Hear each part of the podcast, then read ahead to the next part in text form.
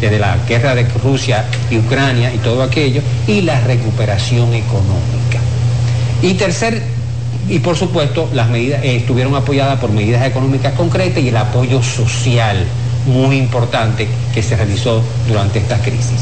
Y la tercera línea clave del discurso, según inteligencia artificial, eh, repito, elaborado por Ranier eh, Mayor en su API de Chat Open, eh, Open, Artificial Intelligence, es la tercera que dice así, infraestructura y desarrollo sostenible. El gobierno ha priorizado el desarrollo de infraestructura y política sostenible para asegurar un futuro próspero y resiliente para la República Dominicana. Los puntos claves de, esta, tercera, este tercer eje es inversión en infraestructura, políticas eh, ambientales y energéticas, ya Jaime ha destacado ese tema, y desarrollo urbano y vivienda. Y los soportes detallados fueron proyectos de energía renovable, mejoras de acceso al agua y programas de viviendas. Este, eh, he querido traer la importancia de este resumen porque fue elaborado por inteligencia artificial y cómo el mundo hoy está cambiando. Un último elemento que quiero traer y es que hablaba la compañera Catherine Hernández sobre qué faltó. Además de que faltó el tema del ministerio, no se habló del tema del Ministerio de Deportes. Eh, es un ministerio que en más de esta ocasión no se ha tocado de manera que expresa, de manera clara, se ha dejado siempre de lado. Hasta aquí vamos a decir el resumen general de, lo que... Pero a los presidentes se les envía las memorias de cada institución y de esas memorias, que son una especie de resumen de todo lo que se ha hecho durante el año, de esas memorias se construye en parte de lo mejor el discurso de rendición de cuentas, que es qué se ha hecho con el presupuesto de cada institución o en qué se ha destinado cada porcentaje de ese presupuesto. ¿Será que las memorias del Ministerio de Deporte no le han llegado nunca al Poder Ejecutivo? Eh, no creo que sea esa la razón, porque un ministro y su equipo de gobierno y su equipo ministerial tienen la obligación de darle ese informe. La razón no la puedo comprender. Bueno, eh, eh, hubo un discurso anterior en el que el presidente sí habló, habló de las medallas, habló de la inversión que se había hecho en deporte, pero este año no lo ha mencionado. No, lo ha mencionado. Y así como eh, omitió el Ministerio Público, yo le reclamaba aquí a Nelson que él se escudó en la inteligencia artificial para no ofrecer su opinión. Pensé que se iba a explotar más Haití, que le dio muy buen resultado al presidente, sobre todo para las personas que creyeron la fantasía de la defensa. Pero eso le suma quizás un poco a lo que dice Nelson, que, que, no se utilizó quizás el tema de Haití como un bastión de campaña en medio de este discurso. Ya él no es el centinela de la frontera con un canal que sigue construyéndose y con una política internacional fallida en relación a Haití. Bueno, puede ser una buena práctica. En la presentación de este programa nosotros insistíamos, ¿qué podía decir el ¿De qué va a hablar? de Haití? Él, él habló del tono más alto posible recientemente. ¿Qué podía, ¿Qué podía decir? Mira, con respecto a la relación dominico-haitiana y todo el tema, yo siempre he sido, fui crítico de lanzar las Fuerzas Armadas a aquel momento y, sellar la frontera en un momento que no fue necesario, que no fue prudente. Yo sí quiero decir lo siguiente en este momento. El tema de liderar a nivel internacional el discurso en, los foros públicos, sí lo veo positivo. Eso, eso, eso es positivo. ¿En qué sentido? ¿Por qué? Porque le ha dado eh, una relevancia a la crisis haitiana que lamentablemente los foros internacionales no apoyan. Y, eso es importante para, sobre todo, no confundir liderar con solucionar el tema haitiano. Nosotros no estamos para solucionar el tema haitiano, pero sí liderar la necesidad de que los foros internacionales y de que la comunidad internacional apoyen de manera eh, eh, importante, de manera sostenida al, hermano pueblo de Haití. Sí, un permisito a nuestros tres invitados. Vamos a uno de los nervios, la economía. Celso Juan Arrancini, del CONET, está con Adis Burgo en el Congreso Nacional. Adelante, Adis.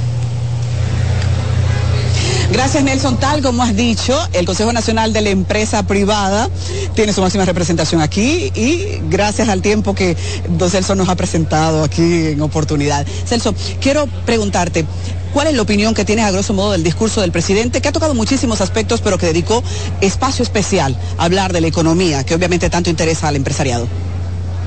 Bien, bueno, pues una vez más el, presidente cumpliendo eh, haciendo su cumplimiento constitucional, pues ha dado un discurso de rendición de cuentas muy extenso y muy detallado en, todo lo que es su obra.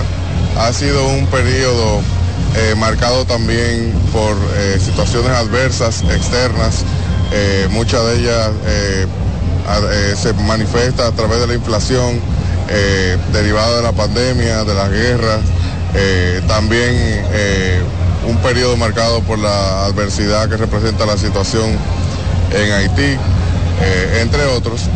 Sin embargo, vemos que gracias a políticas acertadas, sobre todo en el ramo monetario, fiscal, también gracias a la confianza del sector privado, la economía ha probado ser resiliente y y eso es muy importante para mantener el ambiente de confianza que existe en la República Dominicana y que se manifiesta a través de las inversiones que genera el sector privado, la generación de empleo, la mejoría de salario eh, que ha ocurrido. Valoramos que el presidente haya tomado en, cuenta su discurso los aportes del sector privado. Este es un gobierno eh, abierto al diálogo que escucha eh, y realmente eso es parte clave de, la confianza y reiteramos nuestra disposición para trabajar, incidir, eh, impulsar eh, todos los esfuerzos y las políticas para generar bienestar para los dominicanos. Se ha hablado mucho de que el 2023, los últimos años en sentido general han sido de una gran inflación. Este 2024 no escapará a esa inflación global. ¿Ustedes coinciden en los números que ha dado el presidente respecto a control de la deuda, a cómo la economía se ha estabilizado y mantenido o crecido? Un tema de mucho interés para el crecimiento tanto de la economía pública como privada.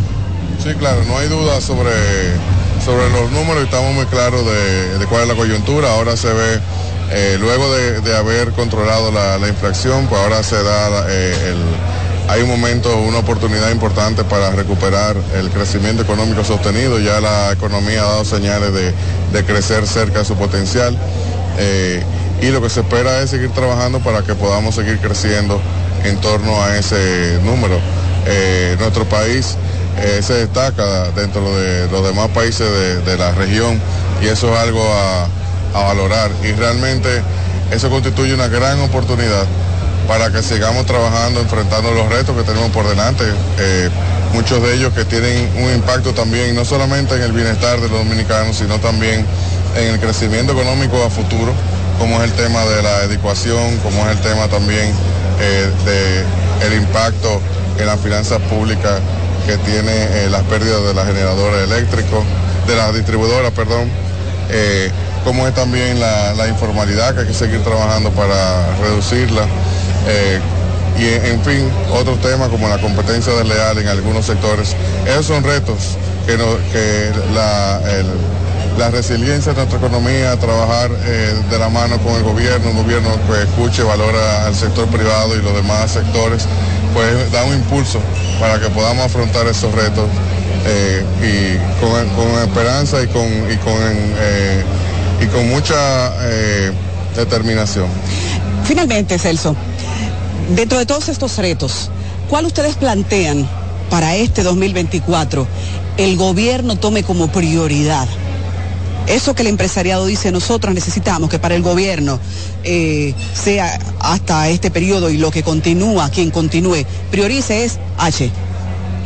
Bueno, eh, precisamente nosotros, eh, como el Consejo de la, Empresa Privada y, y con los más de 70 asociaciones que lo constituyen y más de 70 empresas y más de 60 mil empresas representadas a la vez. Eh, finalizamos hace poco la décima convención empresarial y precisamente eso fue eh, lo que se hizo, un ejercicio también donde eh, se conversó con el gobierno, se conversó con, los candidatos, se conversó con los sectores sociales, las universidades, pues precisamente lo que se hizo fue priorizar en torno a los factores eh, más importante tomar en cuenta en los próximos cuatro años en torno a el eje de desarrollo humano y el eje eh, económico. Y entre ellos definitivamente está eh, la calidad de educación, eso debe ser una obsesión de todos los dominicanos, del gobierno, de darle un giro de manera que el tema de la educación ya no solamente es un tema de justicia social, es un tema que impacta ya lo económico, porque sin el capital humano no podemos eh, generar, eh, eh, producir más, no podemos ser más productivos, no podemos atraer nuevos sectores económicos al país, como los semiconductores que se mencionó en el discurso, como el nearshoring, etc.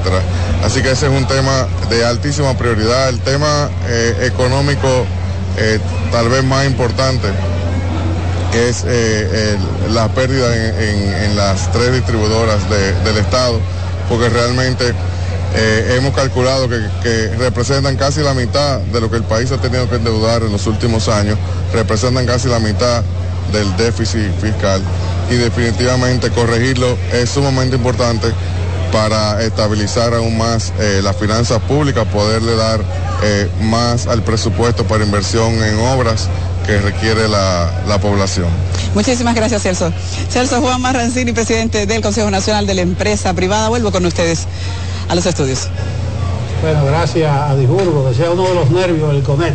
Los empresarios como la sociedad civil tienen su catálogo para este tipo de, de situaciones. fecha. Son muy, son muy medidos. muy... Bueno, y su, su catálogo es mucho más amplio que el de los políticos. Ellos hablan de discursos optimistas, hablan de retos y desafíos. Cuando la cosa está muy mal, muy mal, ellos dicen retos y desafíos. No, no te hablan de problemas porque tienen un discurso eh, diferente, eh, quizás optimista, como dije anteriormente. Quiero volver donde Jaime Ariste Escuder y preguntarle cuál es la diferencia entre la Punta Catalina de antes y la Punta Catalina de ahora, que deja beneficios, que como dije ahorita es la estrella de la corona, que es una de las empresas de mayor rentabilidad del Estado y tiene tres, dicho por el mismo presidente de la República. Y en esa misma línea, ¿qué hizo que estas tres empresas, incluyo ahí la refinería dominicana, eh, esté dejando beneficios que antes no, no se veían.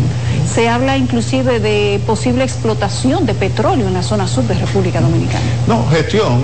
Acuérdate que eh, a partir de agosto del año 2020 Punta Catalina entró en una etapa eh, de muy mala gestión. Lamentablemente dejaron hasta terminar el carbón. Recuérdate que hubo una situación en la cual el presidente Luis Abinader tuvo que llamar al presidente de, Colombia, para que consiguiera tres barcos de 60 mil toneladas para que pudieran eh, poner en marcha la central termoeléctrica Punta Catalina. También hubo errores en operación y mantenimiento que desembocaron en paradas y esto ya se resolvió con la nueva gestión de Celso Marrancín. Esa operación de Punta Catalina ya volvió a lo que era antes de agosto del año 2020 y ahí están los números, tal como habíamos pronosticado en términos de la capacidad de generación de Punta Catalina, multiplicado por el nivel de margen de beneficio de esa empresa, genera los 240 millones de dólares de beneficios que habíamos previsto. De tal manera que eso va a seguir siendo eh, la columna vertebral del sistema de generación. ¿Y cuál es el futuro de Punta Catalina? ¿Se puede ser más rentable? ¿Se puede eh, generar más? Yo te voy a decir, el futuro de Punta Catalina, y apúntenlo ahí, es crear la melliza de Punta Catalina. Tarde o temprano hay que construir una nueva Punta Catalina justamente al lado. ¿De carbón igual? sí, porque es que fíjate una cosa, eh, se dice no que el carbón, pero eh, eh, Japón cuando nosotros estábamos construyendo Punta Catalina, Japón estaba construyendo 22 como Punta Catalina. Los alemanes tienen, los norteamericanos tienen más de 300 como Punta Catalina. El Reino Unido, que la tenían apagada, volvieron a tener que encender sus plantas carbón cuando vino la crisis del gas natural. Es decir, que tú tienes que seguir diversificando, no solamente apostar a gas natural, no solamente apostar a, solar y a viento, que son no despachables, son renovables, pero no son despachables. Tú necesitas obligatoriamente tener una contraparte. ¿Y económicamente, Jaime? ¿Económicamente cuál? Es la más rentable. ¿Punta Catalina llegó a su tope ya o no? No, en términos de beneficios sí. De beneficios. De beneficios, claro, porque está generando la cantidad, tú pudieras mejorar un poquito más.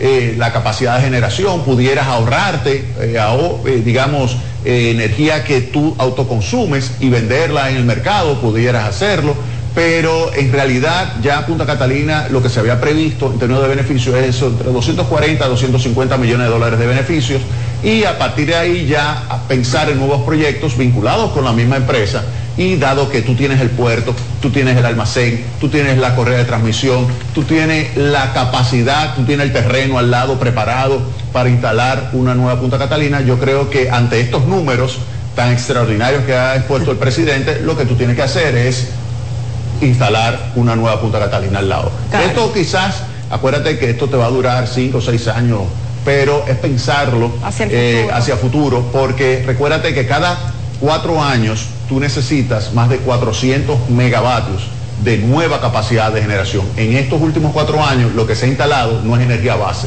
Lo que se ha instalado en estos últimos cuatro años es energía que es muy cara, como es la de Siva Energy y como la de Car Power. Esa más renovable, que no es despachable, que tú necesitas tener un respaldo, hace que suba el costo promedio de la generación. Y eso se traduce en un aumento del déficit de las empresas distribuidoras, que por cierto, cuando uno ve los números, estamos hablando de que el gobierno le tiene que mandar anualmente entre 1.500 y 1.600 millones de dólares. Eso es 1.3% del Producto Interno Bruto y es porque las pérdidas han aumentado a 40%, oigan bien, de cada 100 que se retira de energía, 40% lo pierden las empresas distribuidoras de electricidad. perdón Carmen, eh, vamos a, escuchar un poco y a ver el ambiente ahí saliendo del Congreso Nacional. El presidente de la República recibe honores militares. Escuchemos el himno nacional.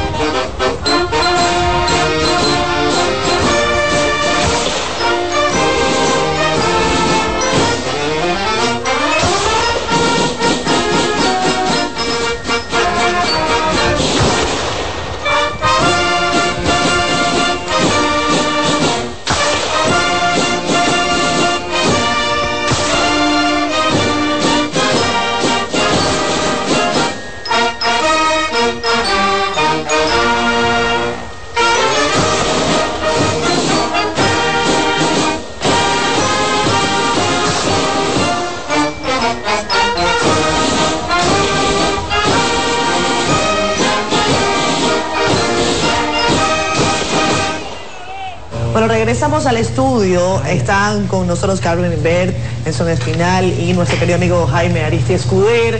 Eh, yo quiero preguntarle sobre el contexto del mensaje, eh, esa, ese escenario eh, puede ser aprovechado o desaprovechado para el planteamiento de algunos temas, no solamente a los diputados, congresistas, sino también al país. Eh, Carmen, eh, ¿se desaprovechó la oportunidad para abordar temas importantes que están en la agenda nacional, consideras tú, o, se aprovechó en su máxima expresión? No, no, el objetivo, el objetivo del presidente, jefe de Estado y de Gobierno, fue logrado en ese escenario. Él rinde cuentas pero él no rindió las cuentas que usualmente tiene que rendir de acuerdo al presupuesto y obras ejecutadas. Él hizo un resumen de sus cuatro años. Y quería, antes de, escuchar las notas del himno nacional, eh, plantear algo eh, de manera subrepticia, pero eficaz para, para Jaime y para la administración anterior. El último discurso de este primer periodo desaparece como cuerpo de delito Punta Catalina ya de la narrativa oficial del cambio, Punta Catalina no tiene visos de acción pública. Y eso es importante. Yo creo que eso para el segundo periodo va a desaparecer. Y aparte de, eso, yo quiero insistir con lo de Haití, eh, fíjense que el día del nacimiento de la patria, el homenaje a los 180 años de vida republicana, el presidente en un párrafo inusitado, porque no estamos en periodo de guerra ni de emergencia nacional, él dice que está en el mejor momento de las relaciones con los Estados Unidos, con el presidente Biden. Y de alguna manera quizás por eso la timidez en relación a Haití. Uno llega a especular, quizás es que está en el mejor momento porque hay algunos acuerdos que desconocemos. Pero volviendo a, a su planteamiento, yo creo que sí, él logró su objetivo absolutamente. Además, tenía un público absolutamente obsecuente y favorable a él. Yo, lo menciono, en eso, con esto, eh, gracias Carmen, eh, sobre todo porque hemos visto en otros eh, discursos de rendición de cuentas y en esta palabra del presidente a los congresistas, solicitudes, por ejemplo, de aprobación o de motivación de leyes, de, iniciativas legislativas. en este caso solamente se ha referido el presidente de la República a que ha llamado a pedir una ley integral sobre violencia, hablando del caso de la violencia contra la mujer. atrás ha quedado, por ejemplo, la ley de hidrocarburos hidrocarburos. Atrás ha quedado el compromiso del presidente de la República, por ejemplo, con la modificación del Código Penal, entre otros proyectos de ley que funcionaron como bandera incluso del propio PRM cuando ganaron las elecciones en el año 2020. Nelson. Mira, eh, estoy de acuerdo con Carmen. Creo que sí aprovechó el escenario. Lo aprovechan todos, ¿eh? Todos los presidentes aprovechan ese espacio para lanzar sus loas a sus, años de gobierno. Y sí quiero subrayar algo que eh, precisar más bien. Yo creo que el tema de Punta Catalina, Carmen, él se sacó del escenario como cuerpo del delito, una expresión muy, apropiada de tu parte, desde hace tiempo. Yo estaba aquí sentado cuando en uno de esos discursos el administrador anterior, no Celso, que fue un desastre, eh, el amigo Jaime, eh, aquí en este escenario, habló de cómo él la había dejado versus los fracasos de ese administrador. Y ya desde ese momento, Carmen, solo para matizar, se había sacado del escenario eh, eh, esa visión. No, incluso el presidente en el anterior, el año anterior, también había hablado de... Pero algunos personeros seguían Sí, sí, siguen sí, con sí, eso. sí. Sí. Quiero decir, sí, quiero decir que, que- que ya, Ya se hay ve... un reconocimiento. Ya hay un reconocimiento. Y ya hay un reconocimiento. Sí, ya hay un reconocimiento. La verdad se ha, ha- se ha abierto camino en este sentido. El tiempo lo hace. Segundo, sobre el, tema eh, eh, eh, que me preguntas, en esencia, ¿cuál es tu pregunta? Sí, yo quiero preguntarle sobre si el escenario se podía aprovechar, por ejemplo, para promover algunos proyectos eh, legislativos. Hablar, por ejemplo, de una preocupación que tenemos los que yo creo que somos amantes de la democracia, aún con todas sus imperfecciones, por ejemplo, la ley del DNI. Que, que debe ser uno de los principales proyectos de ley que se aborden en esta legislatura. Eh, quizás no mencionarlo, no entrar en ello. Es que, es que no, no era el personalmente lo hubiera considerado considerado inapropiado Sí. porque estamos a meses de un cambio de gobierno, aunque sea el mismo que se relija. O sea, de- desde el 27 de febrero al 16 de agosto no va a haber otra cosa que, que campaña electoral, cambio de gabinete, transformaciones particulares para un relanzamiento del gobierno. O sea, tú, tú yo no lo hablas ve- de yo que no- yo no visualizo, perdón, estratégicamente era incorrecto. es, es Sí. que, ¿qué vas a aprobar? Cuando aquí todo el mundo está hablando de alianzas, de no alianzas, de, de, de congreso de diputados. O sea, el, el escenario político. No era este te lo iba a permitir tampoco. No lo, iba, no lo Iba va a permitir. O sea, seamos realistas, ¿no? Seamos realistas. Entonces, Es un cierre. Es un cierre. Y 16 dos- de agosto. Exacto, exactamente. Para el 16 de agosto, 20 a- proyectos. ahí sí hay que decir, vamos Que a trabajar estos quedado. proyectos. Y quiero decir algo. Un error anterior de, de- de este gobierno fue lanzar tantas reformas. Se lanzaron un mar de reformas, ustedes recordarán, el- el- el- el, eh, fue aquello extraordinario. Eh, yo le voy a decir desde hoy al, al- al gobierno que lancen reformas concretas. Tres. Alcanzables. Tres. Tres. Eh, el aspecto económico, aspecto social, aspecto institucional. Tres. Y lograron esas tres. Bueno, pues lancen tres más. Los gobiernos tienen que concentrarse. No es posible hacer tantos cambios. Eso es, eso es el ABC de la gestión de gobierno. Por eso, eh, lo repito, el reto del gobierno a partir del 16 de agosto del 2024 y que se visualiza la reelección, es gestionar lo normal, gestionar la normalidad. La gestión de la crisis ha sido exitosa, la gestión de la normalidad es el reto de este gobierno. Sí, este, escúchame, este último discurso tiene su característica. Él hizo un recuento de los cuatro años anteriores cuando le correspondía hacer el recuento del año anterior. Correcto. Pero además, eh, el artículo 114 le pide a él explicar las proyecciones macroeconómicas, fiscales, financieras para el, para el año. Pero tampoco él va a hacer muchas proyecciones porque está pensando en un presidente que... Que va de salida, además. Bueno, él lo dejó para el 16 de agosto. Por eso le dije que Todas era esas así, cosas. Y tal vez por eso, pasado fue la cuarta palabra más empleada. Porque él, él- él habló de toda, de toda su gestión. Incluso se denaturaliza un poco lo que llamamos la continuidad del Estado. ¿Entiendes? Eh, Porque él habló de lo de él. Nelson, este es el último discurso que él puede hablar del pasado. Sí. Lo Vamos a decía hablar- hoy. vamos a decir- vamos el pasado va a ser él pronto. A partir del 16 de agosto del precedente. 2024, el pasado va a ser él. O sea, este es el último discurso que se puede hablar del pasado. Ya, ¿eh? El asunto de la corrupción, está bien que no aparezca Punta Catalina, que fue cuerpo del delito, incluyendo por el mismo presidente Abinader. Usted busca los discursos y, y eso era cuerpo de delito. Pero la independencia del Ministerio Público, la corrupción, el asunto de, de la impunidad, Catherine me señalaba, eso fue un rafagazo. Fue, fue la, fue en el última párrafo, un rafagazo, eh, eh, simple- simplemente, eh, sería expreso. Yo vi a doña Miriam muy, muy calladita ahí. al lado del ministro de Trabajo. ¿no? Un detalle, cuando nos referimos a pasado, no estamos diciendo que él se va. Vamos a eh, prever un escenario de, de triunfo electoral. Claro. Entonces, el pasado es el mismo. Y algo que a ustedes le corresponde aquí en CDN, el canal de noticias de los dominicanos, que en este espacio, cuando ustedes le preguntaron al presidente cómo quería que lo recordaran, él dijo como el presidente reformador. Correcto, el presidente y de a reformas. propósito de lo dicho por Nelson, eh, se quedó corto en las reformas. No logró las reformas que él propuso al inicio de su gobierno y acuérdate todo aquel café en el Consejo Económico y Social que se quedó como en una reunión de académicos y de algunos que entraban, algunos outsiders. 14 Y de- reformas eran, ¿no? Es- exacto. A partir de esa, de esa circunstancia, varias reformas, algunas con las que sí se pudieron poner de acuerdo y sacar adelante, algunas en el Congreso, algunas no, incluso hay varias que todavía están en el CES, en el Consejo Económico y Social. ¿Cuál es el desafío del gobierno dominicano a partir de que después del 16 de agosto el pasado va a ser el periodo, el periodo inmediatamente anterior?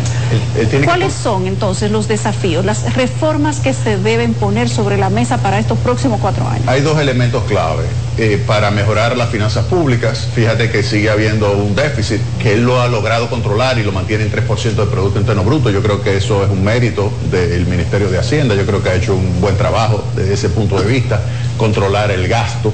Eh, pero la presión tributaria sigue siendo 14%, 14.5%. Necesita mejorar, entonces tiene que venir una reforma tributaria. Obviamente no la va a presentar hoy, tenía que present- la va a presentar eso a partir de agosto.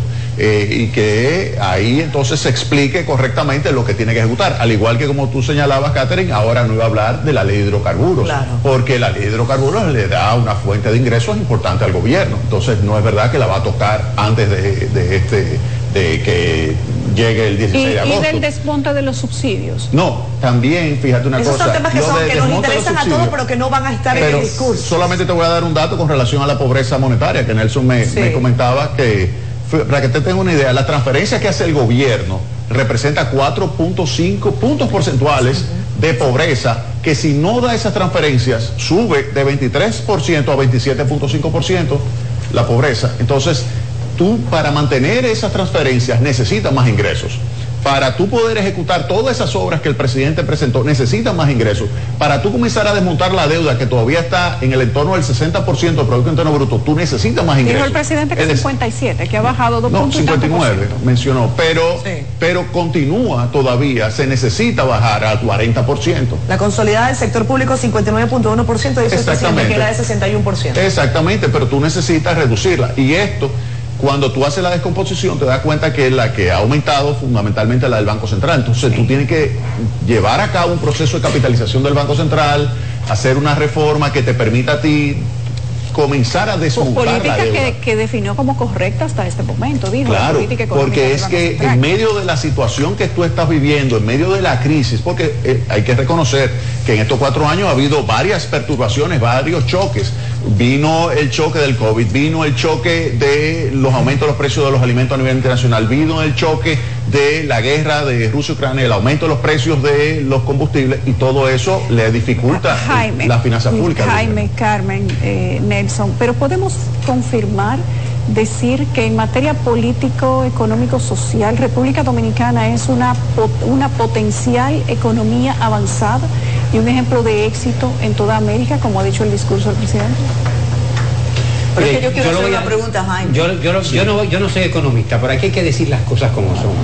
Gracias a los gobiernos de los últimos 26 años, nuestro país eh, eh, presenta estabilidad económica. Y no solo Vamos eso, a decir las cosas Es el país Señores, que el más país- ha convergido Claro, en materia de su ingreso per cápita. Oiga bien, ese es el dato de las últimas dos décadas. El Fondo Monetario Internacional lo publicó recientemente.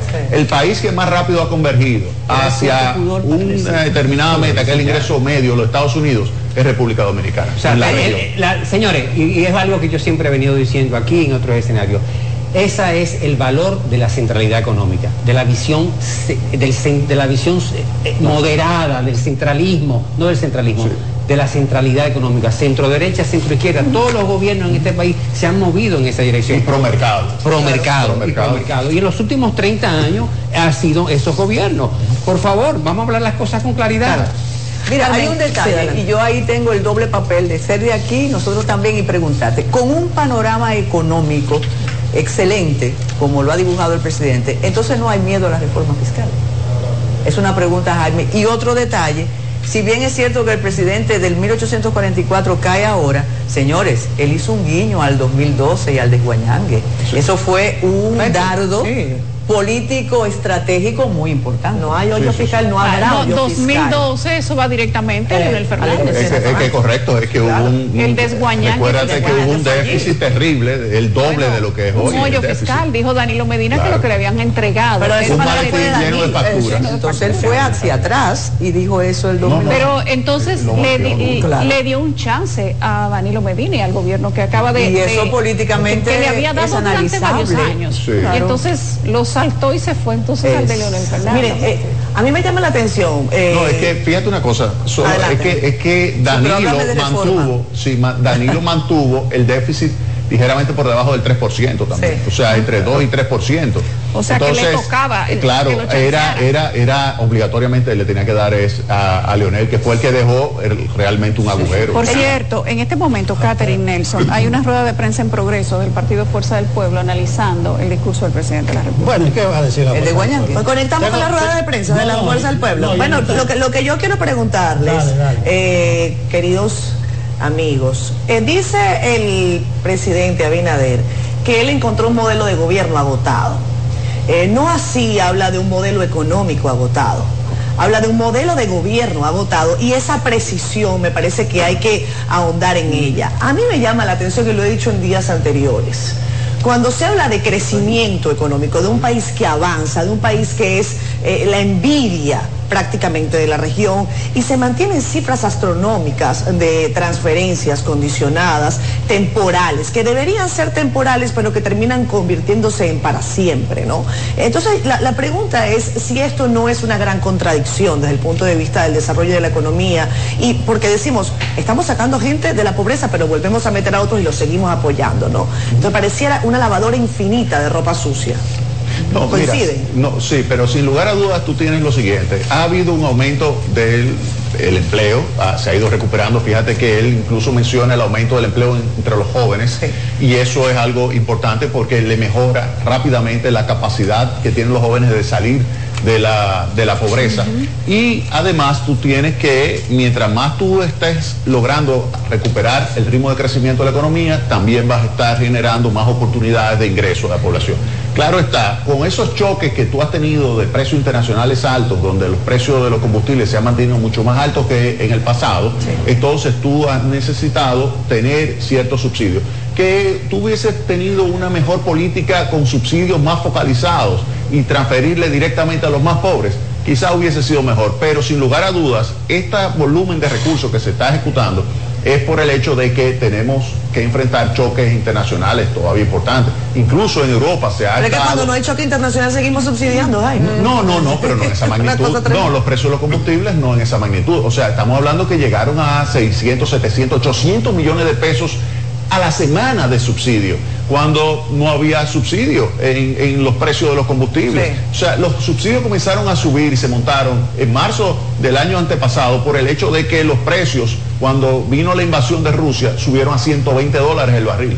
Eso hubiese generado, para que tengan una idea, en vez de tener la inflación de 9.6%, hubiésemos tenido una inflación de alrededor del 13% en ese momento. Sí, la valoración de un hecho político que nos saca un poco del discurso pero está el retiro de los diputados del PLD. Nos dicen que Leonel está reunido con su legislador y ahora que van a convocar una rueda de prensa. De prensa. Espinal Báez, principalmente a usted, ¿cómo usted valora eh, ese hecho? ¿Qué mensaje es que están enviando? Visto ya el discurso del presidente, ellos bien pudieron quedarse ahí sentaditos y no iba a pasar gran cosa.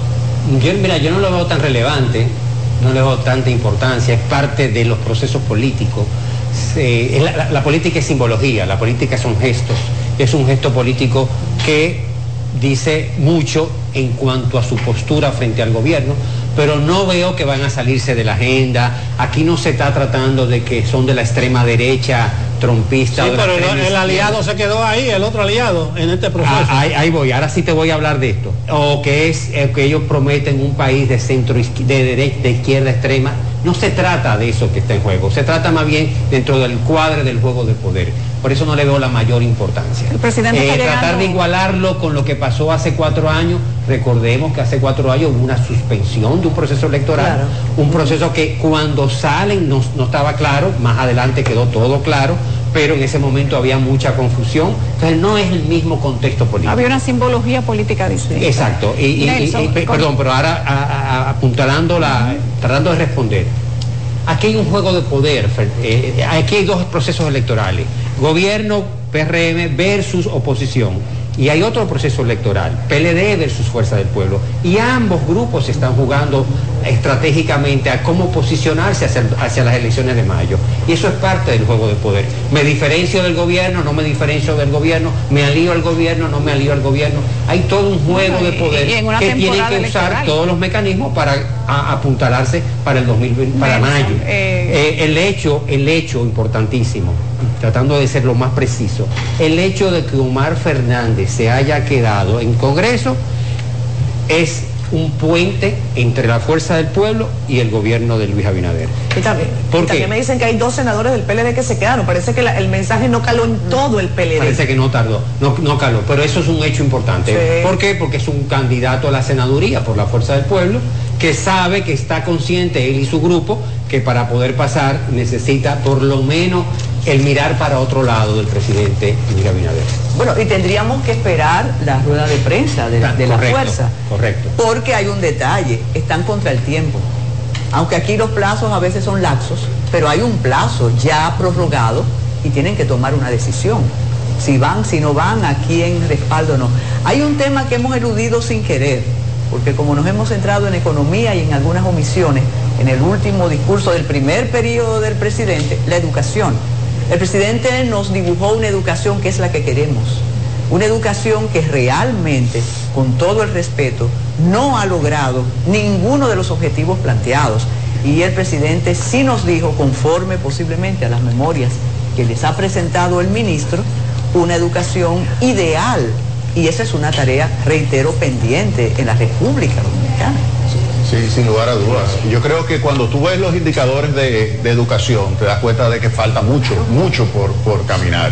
Eh, fíjate que aun cuando el presidente señaló que hemos mejorado la prueba PISA, estamos en los peores lugares. Correcto. Eh, fíjate que obviamente los otros no van a mejorar porque tienen a Singapur ahí arriba, que es el líder. Eh, yo creo que si nos vamos a 1960, República Dominicana y Singapur tenían el mismo nivel de ingreso. O sea, que tú mejoras frente a qué. O sea, es que es una lectura permanente, ¿no? O sea, usted crece, pero en función, en virtud de qué. O sea, la Sí. comparación no puede quedar a medias. Sí, ¿no? yo creo, yo creo que ahí falta mucho, hay que enfocarse en los maestros, yo creo que ahí falta, eh, bueno, qué hacer para que esos maestros de verdad puedan aportar lo que se necesita en términos de información, contenido y la educación para que esos muchachos puedan de verdad ir mejorando. Falta muchísimo por hacer también que en la calidad de los libros de texto. Ha habido un debate y una polémica enorme con relación a los libros de texto. Yo creo que ese es un tema que también hay que, hay que ir mejorando cada vez más porque hay errores en los libros de texto, eh, tanto de literatura y de matemática ni se diga, Sí. también eso, eso debe mejorar eh, muchísimo. Y hay que, obviamente, sacar el máximo provecho tanto al área de infraestructura, pero principalmente al área que se requiere en términos de la calidad del magisterio. Yo creo que ese maestro que necesitamos todavía estamos muy lejos de haberlo conseguido. Y Nelson, que es estratégico, con él conversábamos que quizás hay temas en discursos como este, este tan importante, que pudieron ser omitidos o edulcorados. Y yo sé que Nelson tiene ahí Sí. una opinión, pero antes, eh, a mí me preocupa tanto que se apueste a la infraestructura en educación cuando todos sabemos, y más las personas ligadas a la educación, a la academia, la deficiencia en maestros y maestras que tenemos. Entonces vamos a tener Sí. unidades educativas en la frontera, en el norte, en el sur, pero ¿quiénes van a impartir docencia? Pero Nelson decía Muy, algo. muy breve, muy breve. Estoy de acuerdo con, con la opinión de mis compañeros. Y el tema, este famoso eh, eh, tema del, del libro abierto, el libro- señores, aquí se ha puesto en peligro nada más y nada menos que la industria editorial.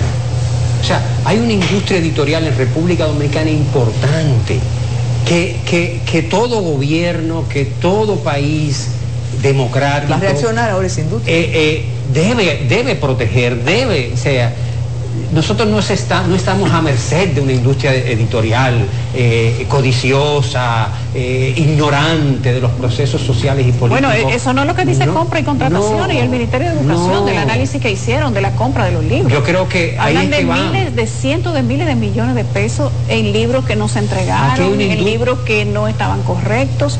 Se puede concatenar una cosa con la otra. Pienso que, que el, que el tema de la industria editorial y el tema de educación debe eh, es un tema pendiente de esta administración. Pueden socializar. Un Ah, tema Hay algo a lo pendiente, que... importante a lo que- que, el próximo gobierno debe tener un nuevo ministro o una nueva ministra de educación Sí. más técnica, más consciente de toda una industria alrededor de la educación. O conciliador. más concertadora que proteja la industria nacional en, en nuestro país hay un tema al que no que, nos y que nos ayude a seguir siendo competitivos.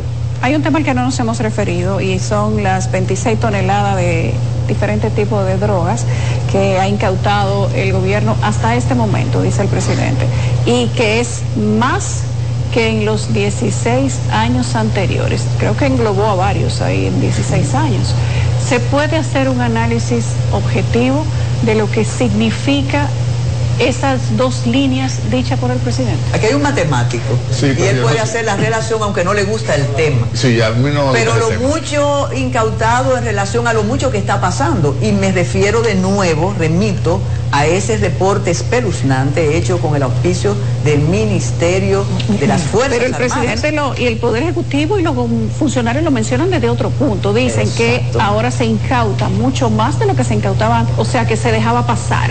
Sí, pero tú tienes que tomar, eh, eh, todo en términos absolutos es engañoso. Tú necesitas en términos relativos. sí. Eh, tú tienes que calcular de la cantidad completa cuál es el porcentaje tú tendrías que estimar, porque que esté incautando mucho pudiera ser que es que está pasando mucho. Claro. Sí. Entonces, eh, eso, eso ahí yo creo que habría que O que matizarlo antes no se y- incautaba. Y, hacer, y hacer un análisis. Por eso, entonces yo no te puedo decir A- ambas realmente. cosas son posibles. Sí, yo no te puedo decir, no te No, puedo en, decir. ese, en en ese mundo siempre se dice que pasa más que lo que se incauta. Exacto. Y Y hay algo dicen que se de incauta el política 10%. pequeña que yo quiero eh, apuntar, eh, a- haciendo eh, acopio de experiencia. Señores, yo he llegado a plantear que se derogue la ley 5088 de sustancias controladas Y que en la se República legalice. Dominicana. Que se derogue porque aquí, y aquí lo podemos decir los seis, el consumo, tráfico de las sustancias prohibidas casi es público. Eh, entonces, Casi es eh, público, habría una entonces- fuente de ingreso ahí a través de los Claro que sí. Y mira que no usé el término más institucional de despenalización, es que es público. Tú vas a las esquinas nuestras, no solo a las esquinas marginales, y tú hueles, y tú ves. Entonces, no sé. Bueno, con relación al tema de la criminalidad, quiero, quiero hacer referencia a ese dato del presidente, de la tasa de homicidios, que dice que 11.5 por 100 mil habitantes la tasa de homicidios. eh, y que está por debajo de América Latina y el Caribe. Claro, ahí está eh, Centroamérica que está por encima de 23, 24 y obviamente que estamos por debajo. Pero lo interesante es, ¿qué pasaría si logramos bajarlo de 11.5 a la media mundial, que es 5? Claro. Habría una mejora de medio punto del Producto Interno Bruto, o sea, hasta de medio punto del Producto Interno Bruto, significa 600 millones de dólares de beneficios si logramos. Entonces, fíjate el tremendo retorno que pudiera tener si aumenta la inversión pública en materia de seguridad. Yo creo que ese es un tema que como sociedad hay que ponerlo sobre la mesa, de mejorar todavía más lo que es la seguridad para promover la inversión, el empleo, la productividad, la innovación y el bienestar de la gente. Ustedes saben que ha quedado claro con el discurso de hoy algo que fue un tema permanente en la prensa nacional eh, un par de semanas antes de las elecciones municipales y era sobre si las inauguraciones debían parar o no. Eh, fíjense que el presidente de la República anuncia que para el 17 de marzo van a inaugurar Teleférico de Santiago, eh, que para las primeras pruebas del monorriel, por ejemplo, de Santiago, que también es una provincia que va a lucir beneficiada según este discurso con nuevas obras, serán en abril y que la primera fase del monorriel será este año. También habla de la inauguración en, los, en las próximas semanas, para marzo, por ejemplo, de la UAS de Asua. Eh, insiste en darle largas a temas importantes que yo creo que son de infraestructura, como la circunvalación de Baní, que sigue siendo una tarea pendiente, más que pendiente de esta administración, al igual que las anteriores, y también la, eh, el, tramo carretero entre Enriquillo y Barahona, una deuda de todos los gobiernos que sigue estando sobre la mesa, pero las inauguraciones van a continuar pese a que estemos en el periodo preelectoral. Bueno, ahí está la ley, pero yo quiero interrumpiros porque... Eh, Jaime hace el enfoque económico de la inseguridad ciudadana. Pero fíjense que el presidente, y eso también depende de la asesoría, centró eh, la seguridad en los nuevos, en la nueva policía, y no menciona a quienes rigen y comandan el sistema criminal en un país, en nuestro país, que es la Procuraduría General de la República. Eh, ¿Es cierto? Él habla de los policías, pero no del sistema. Con relación a las inauguraciones, la pregunta que habría que hacer es si va a ser una inauguración o la puesta en operación. son dos cosas distintas. No, yo creo que ahí está, puede ser que lo ponga en operación y se inaugure. No, ya lo sé. pero lo que ocurre es que la ley lo que establece son 60 es días antes. ahora, ahora, no va a haber confusión. Ahora no va a haber El problema era antes. Casi estamos pasando con la fuerza del pueblo que se están acomodando, pero ahí, eh, ahí el Ejecutivo se está confesando, la iglesia yo hablaba de los empresarios, hablo de la iglesia. final, usted veía la economía a través de los últimos 26 años para concluir la estabilidad, pero yo creo que aquí las instituciones básicas del sistema funcionan. Claro. Creo que ahí no, hay peligro a la vista. Claro y los proyectos de poder que existen en República Dominicana, ninguno está poniendo en peligro ni la democracia ni el sistema institucional de nuestro país. Aquí no, aquí no está aspirando ni un Milei ni un Chávez. O sea, si tú analizas las propuestas políticas de los últimos 30 años de importancia, ninguno ha sido disruptivo. Han sido proyectos y propuestas de reforma. Ojo, que surgen de la nada, ¿eh? que, a veces nos, nos tardan demasiado tiempo. Perdóname, lo cual es positivo, ¿eh? Lo cual es positivo, ¿eh? Nosotros no queremos un régimen de extrema derecha ni de extrema izquierda, ¿eh? Vamos a, decir las cosas como son. Pero podría parecer una figura mesiánica.